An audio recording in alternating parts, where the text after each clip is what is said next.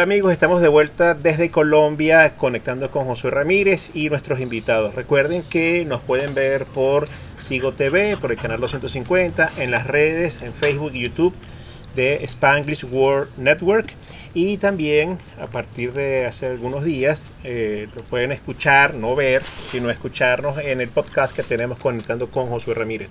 Lo pueden conseguir en Anchor, Spotify y en otras plataformas, eh, lo que ustedes quieran. Hoy estoy de nuevo en Bucaramanga, estoy con una amiga joven, talentosa, que eh, vamos a conversar eh, con ella acerca de, su experiencia. Estoy con... Stephanie Silva, un placer. Bienvenida Stephanie. Cuéntame algo, ¿dónde nació Stephanie? Stephanie nació en Caracas, en Coche específicamente, eh, en la Policlínica de, de Coche. Ah, sí, está bien. Hace 24 años ya. 24 años, sí. hace nada. Hace poquito. Hace poquito, sí. Cuéntame algo. ¿Y toda tu vida, cuando estuviste en Venezuela, naciste, viviste en coche? Sí, sí, sí, toda mi vida. ¿En qué colegio estudiaste? En el Luisa Cáceres de Arismendi. Ahí hiciste bachillerato y... No, comencé en Las Ajá. en el Colegio Fe de Alegría. Y luego el liceo lo hice en, en el Luisa Cáceres. Luisa Cáceres Méndez, está bien. ¿Y luego dónde estudiaste cuando fuiste a la universidad? En la Universidad Simón Bolívar. ¿En la Simón Bolívar? Sí, estaba estudiando biología. Biología. ¿Por qué biología? Ay, yo soy pasión con la genética, me encantaría pues estudiar también la parte de ornitología, eh, me encantan las aves y la naturaleza en general, entonces bueno, quería ir de la mano con eso y la música. O sea que estás ahorita en una ciudad eh, bien, muy buena para ti porque nos contó Adriana Parra en uno de los programas que hicimos que aquí en Bucaramanga es un pase de aves muy importante, ¿no? Sí, sí, sí. De hecho, Colombia es el, país número uno en, diversidad de aves en el ah, mundo. Qué bueno, bueno, ya vamos a hablar de eso. Cuéntanos algo, ¿cómo fue la juventud de Stephanie en coche en Caracas? Pues lo, lo, lo poco que se pudo tener de juventud, lo viví muy bien, muy agradecida, la verdad. Caracas ha sido genial. Eh, lo único que me perdí fueron las buenas rumbas. Pero de resto, pues, eh, un ambiente muy bueno culturalmente, eh, amigos, pues, que nunca olvidaré, que están dispersos ahora por el mundo. Y la verdad, una, una infancia bien enriquecedora, igual que mi juventud. Aprendí muchísimo, crecí muchísimo. Y aquí estamos. ¿Y en la Simón Bolívar cuánto tiempo estuviste? Estuve dos años.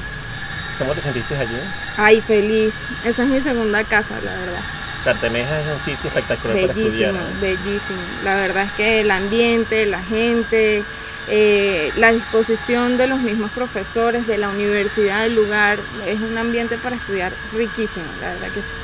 Y eras buen estudiante, me imagino. Sí, sí, sí, mi promedio era muy bueno. Qué bueno, qué bueno. Bueno, déjenme decirles que ella no solamente tiene una pasión por, la, por las aves o por la biología, sino también por la música. Sí, sí, sí, claro. Yo comencé en el sistema de orquestas a los cuatro años a los cuatro años. Sí, así fue con Aquí está con nosotros su mamá, o sea que su mamá, me imagino que fue responsable de, Sí, claro, claro. Mi mamá me metió en clases de danza y estuve en clases de música también. Pero ella me dijo, mira, como el colegio te llena tanto de tareas, llegas muy cansada, elige o la danza o la música. La verdad es que como yo tenía dos pies izquierdos, decidí irme por la música que creo que me iba mejor. Y nada, desde los cuatro años me hicieron mi prueba, quedé. Y... ¿El mismo coche? Sí, sí, sí, en el Colegio de Fe y Alegría de Las Mayas, en la tarde daban clases de música del sistema de orquesta. En el hipódromo también se daban clases, o sea, se dividía para los niños en las mallas y para los. ¿Y cuando comenzaste de música empezaste con la parte teórica o ya de una vez con el instrumento? A mí me hacen iniciación musical primero.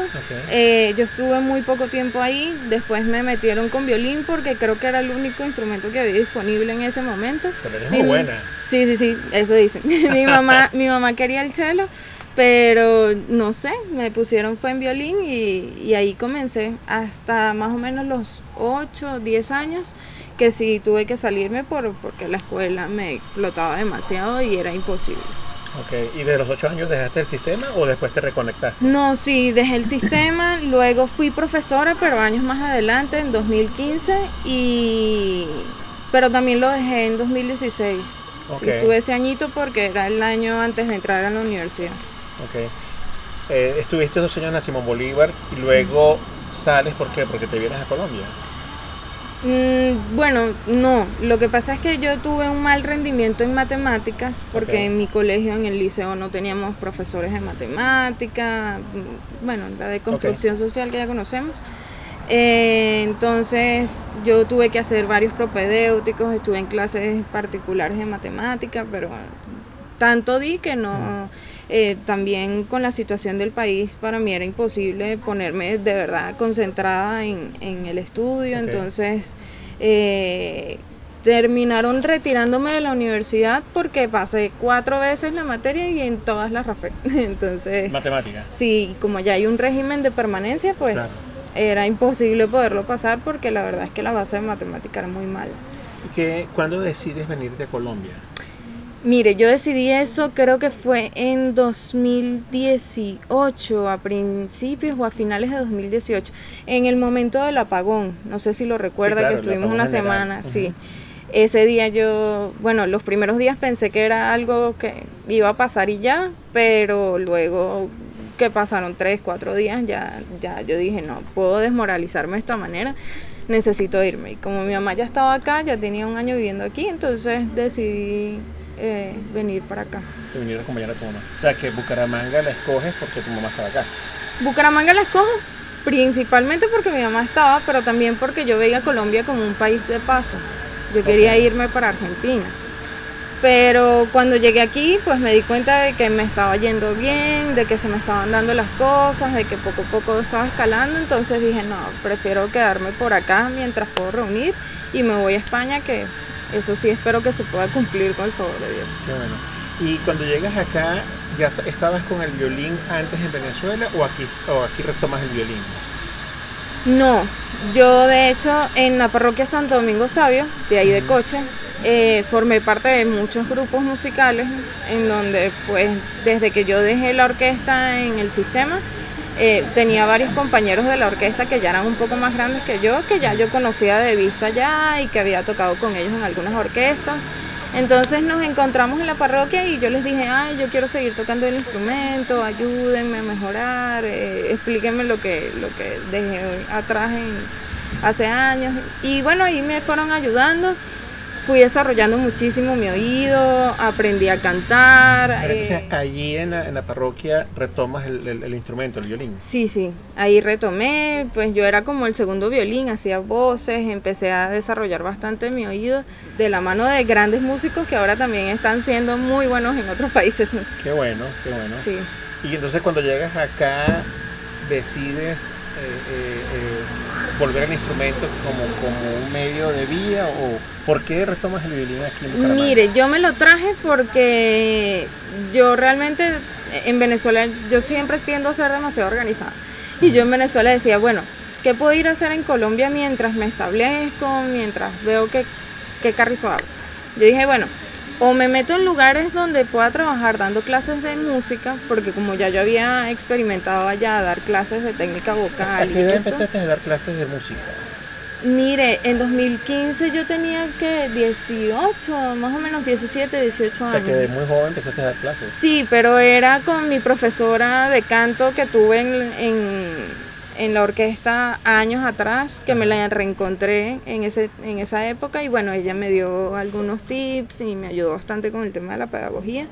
Entonces cuando llegas acá decides dar clases de música. Sí, yo decidí, bueno, meterme en academias. De hecho, cuando yo estaba en Venezuela, le dije a mi mamá, mamá, averíguame de algún sitio donde yo pueda dar clases o ayúdame por lo menos a buscar eh, quién está interesado en serenatas, porque yo eh, pues tengo el don de, de, tener el oído absoluto. Eso significa que yo... Eh, yo soy el oído sordo en música, o sea que, no sé No se preocupe. Bueno, el oído absoluto es eh, aquella persona que logra afinar sin necesidad de, de, escuchar la nota o que te puede decir, eso es la mayor, eso es mi, cualquier otra cosa. Eh, es, algo que uno va desarrollando con el tiempo, pero el haber estado en la parroquia me ayudó muchísimo a eso. De hecho, yo no sabía que lo tenía, pero mi profesor de técnica vocal me dijo un día, Stephanie, tú tienes oído absoluto, trata de explotar tu vena porque eso te puede servir más adelante. Y sí, me sirvió, me sirvió y es lo que ahora me da de comer. Qué bueno. Entonces, sí, cuando yo llegué, pues mi mamá me consiguió una serenata porque yo llegué el 5 de mayo y ya ese fin de semana era Día de las Madres aquí. O sea, que hace poquito acabas de cumplir años en Colombia. Sí, cumplí El dos mismo día de mi años. cumpleaños que lo celebramos, por sí, cierto, con Estefan. Sí, sí, sí, sí. Que nos llevó y nos deleitó con una serenata. Así es. Entonces ese día pues me presenté en el restaurante, a la gente le gustó, claro, yo no sabía cómo era bien la movida acá, pero poco a poco pues mm, se fue dando, he ido escalando, gracias a Dios, comencé en, la, en las calles de aquí de, de Bucaramanga, en el centro, en la carrera 35. Eh, por el paseo que parece el Boulevard de Sabana Grande, para los que conozcan. Eh, y la verdad ¿Cómo te es que... sentiste la primera vez que te tocó tocar en la calle? Mire, la verdad yo pensé que iba a ser más difícil, pero no, gracias a Dios a mí se me dio muy bien. Yo al principio estaba súper nerviosa, la primera canción yo no sabía cómo tocarla, pero como ya yo lo hacía en mi casa, con mis amigos, ya nosotros teníamos un grupo de gaitas allá en Venezuela, entonces ya nos habíamos presentado en varios lugares y ya como que Pero el claro, pánico es escénico uno lo pierde. Pero una cosa es estar en la casa con los amigos. Ah, no, y otra claro. cosa es en un país distinto que no es el tuyo y en la calle. Lo que pasa es que, bueno, e- en Venezuela como siempre no- nos habían dado oportunidades en las parroquias de, de presentarnos individual, entonces eh, en las propias misas nosotros teníamos nuestros solos y todo esto, entonces ya uno perdía ahí el pánico escénico. ¿Y te acuerdas cuál fue la primera canción que tocaste? Creo que fue algo colombiano, porque eso sí tengo yo. Yo no hago mucha música venezolana. De hecho, creo que no hago ninguna canción venezolana que no sea ni mi niña bonita. Eh, porque yo creo que nosotros tenemos que darle al público lo que es de aquí. Claro. No llevar de, de- de nuestro país algo que, que bueno, que, que es de allá. Y- Eh, y, de la música colombiana, ¿qué intérpretes te gustan más? O, o- o a, o a- de, a quiénes tocas? Mire, de intérpretes me encanta Santiago Cruz, me encanta Cepeda, Fonseca, eh, pero los que termino interpretando son Maluma, J Balvin, Carol G. Y, Que es lo que la gente te pide, Claro, porque la gente, eso sí, depende de la edad, ¿no? Porque si son jóvenes me piden reggaetón, si son un poquito más de, de la tercera edad me piden más música eh, colombiana, pero de la vieja, de la buena música colombiana. Eh, si están intermedios, por lo menos de 45 años, me piden es puro vallenato y así, entonces es O bastante sea que tu diverso. repertorio es bien variado. Sí, sí, sí, sí, sí. Yo tengo desde cumbias hasta música clásica y, y bueno, lo que la gente, la gente quiera escuchar. Bueno, cuando celebramos acá el cumpleaños, porque estamos en, en la casa de nuestra amiga Adriana, tú abriste con el, el, el canon de Pachelbel, ¿no? Sí, claro, claro, claro. Yo normalmente no hago música clásica porque yo también quiero enseñarle al mundo que existe la posibilidad de hacer en un instrumento clásico música de otro estilo. O sea, cualquier género musical que, que uno pueda hacer. Al principio es como complicado darle a entender a la gente eso porque la gente, por lo menos aquí, perciben mucho el violín como un instrumento netamente clásico. Entonces es complicado. Colombia. Sí. Pero creo que eh, en términos generales, ¿no? Claro, claro, claro. Es que es así. Lo, lo bueno es que, bueno, que si uno incursiona en otros géneros, pues eh, tiene más campo para que para que la gente lo contrate, porque no solamente es eso, sino que entonces uno eh, pues puede ser también un repertorio clásico, como me pidieron ustedes, algo clásico al principio, después algo un poco más movido, eh, podemos terminar con bachatas, con boleros, con reggaetón, con lo que O sea sea. que contigo se puede hacer una rumba completa. Ah, claro, claro que sí, y hasta cantamos. O sea que, que si, o sea, si ustedes están en Bucaramanga, eh, eh, pueden llamar a Stephanie Claro. y la rumba es total, sobre Sí, todo un 31 de diciembre. De- Ah, no, sí. Ah, es que también en Navidad, Ajá. yo en la primera Navidad pues no sabía bien cómo, cómo se hacían las cosas acá, porque bueno, en mi parroquia eh, tuvimos un sacerdote que era caleño y él nos introdujo el tema de las novenas, mm, eh, entonces nosotros ya sabíamos más ¿Y la o menos cuál es... No, eso sí no. Pero lo aprendí aquí y me encantó. Es una de las, de las tradiciones que ya hay en mi casa fija para diciembre. Qué bueno. Em, pero sí, él nos enseñó todo el, el tema de las novenas y, y yo aprendí a tocarlas en el instrumento, me sabía ya el ven, ven, ven. Entonces yo dije... No fue difícil cuando comenzaste acá en diciembre. No, no, porque ya yo tenía mis tarjeticas, entonces yo me iba a los, a los parques, a San Pío, iba a Las Palmas, porque a mí me encantan los animalitos. Y como en Las Palmas siempre hay perritos, yo iba y saludaba a todos mis amiguitos perrunos, pero también pues me quedaba un ratico tocando. y ah, ahí, ahí la gente pues me, me, me tomaba la, la, tarjeta y pues me contrataban. Entonces en diciembre un día me puse, eh, fue el día de las velitas, yo no sabía cómo era la cuestión acá. Y me puse en, el Parque de las Palmas con, con, mi familia, pues hacer la parte de, de, las velitas, pero después empecé a tocar música navideña, villancicos, los porros que se escuchan acá, parte de las canciones de las novenas, y la gente empezó a llamarme. Entonces yo dije, bueno, esto también puede ser parte del negocio. Y, y así hemos hecho, también cantamos misa, cantamos con, con, el violín nada más, hacemos varias cositas. Qué bueno, qué bueno. Oye, y de Bucaramanga, ¿qué, qué es lo que más te gusta de esta ciudad? Al principio tuve mucho roce con, con, la parte cultural porque no entendía ciertos dialectos, se me hacía difícil darme a comprender. Eh, pero yo creo que lo que más rescato de la gente es ese temple duro que tiene el santanderiano. O sea, que aquí puede pasar eh, hasta una avalancha, pero el santanderiano sigue ahí. Sobre todo las mujeres, ¿no? Porque la, fama de las mujeres de Santander es, bueno, pues... Bueno, eso dicen. No, eh, no, pero sí, la verdad es que el temple que tiene el santanderiano no lo he visto en ningún otro lado. He visitado otras, mm, otras ciudades del país y yo creo que el santanderiano, si uno no lo caracteriza por eso, pues no creo que se pueda caracterizar por cualquier otra cosa. O sea, que es resiliente, que sí, es Sí, sí, sí, sí, así es. Un poquito mandón para lo que uno está acostumbrado en su, ¿Mandón o su forma de hablar? ¿Qué opinas tú? Sí, no, yo siento que el, de hecho, si usted pregunta entre los acentos, entre los acentos colombianos, pues el santanderiano siempre tiende a ser el más tosco, el más fuerte, el más regañón. O sea, uno lo percibe así, siendo uno el, el pana del grupo, el que ah, nosotros somos amigos. Y aquí a veces, pues, eh, llegarle a la gente es un poco más complicado por eso, porque siempre hay como cierta distancia. Claro. Oye, de Santander o de Colombia, ¿cuál es la comida que más te gusta? No, lo que pasa es que yo soy vegetariana y aquí ah, no es que haya demasiadas, bueno, lo intento, porque es que a veces se me hace complicado con cómo está la, cosa, ¿no? Pero cuando, cuando he tratado de buscar opciones vegetarianas ha sido un poco complicado porque aquí reina la carne. Entonces es, es, muy complicado conseguir buenas opciones. Pero la verdad, eh, de comida santanderiana yo creo que no he probado nada, en todo este tiempo no he probado nada por eso mismo, porque como soy vegetariana pues no hay un plato como para nosotros. Tú eres vegetariana más no vegana. No, yo intenté ser vegana, pero es que la verdad es que a mi bolsillo no se les gusta tanto y que también tiene su complejidad, o sea, hacer un cambio tan fuerte de, de, de ser carnívoro a, vegano es complicadísimo. ¿Por qué eres vegetariana? ¿Alguna razón particular? El ser humano está diseñado eh, eh, genéticamente para que uno consuma frutas, para que uno sea vegetariano, no para que uno sea eh, carnívoro.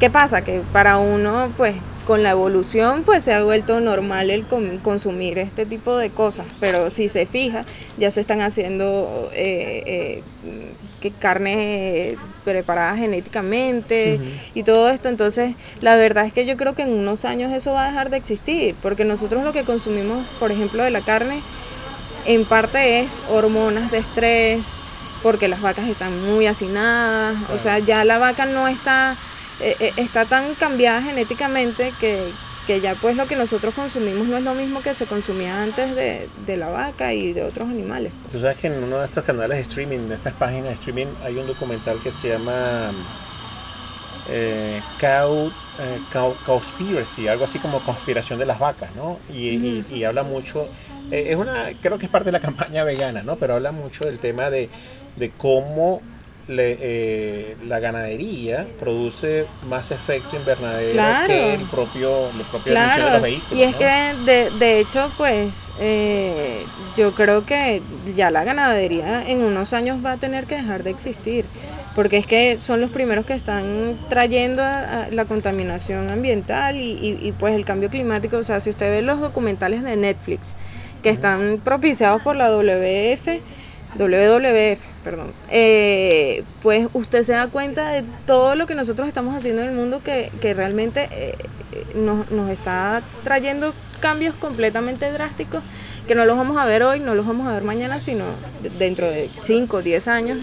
Y vamos a decir, tuvimos que haber cambiado desde hace mucho tiempo y no lo hicimos. Entonces, ¿Esta conversación la tienes tú con gente de tu edad?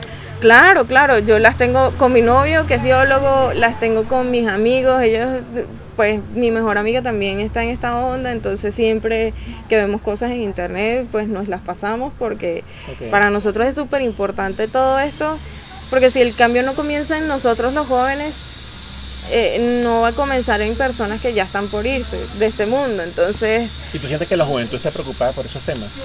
Mire, no creo que en un 100%, porque es que todo viene desde el hogar, y si no se empieza a hacer desde que uno es pequeño, eh, creo que nada de esto eh, va a pasar. O sea, yo por lo menos mi casa la tengo repleta ahorita, el ático de mi casa lo tengo repleto de papel reciclable, plástico, porque yo tengo el sueño de tener mi casita de plástico. De hecho, aquí hay una, aquí hay una um, compañía que se llama Productos Reciclables, claro, creo, en, en Bogotá, o compuestos reciclables. Bueno, no me acuerdo mucho pero ellos hacen los ladrillos de plástico y te, te los mandan hasta tu, tu, terreno y te montan la casita de plástico. Qué bueno. Entonces, sí. Mira, ya estamos cercanos al final del programa.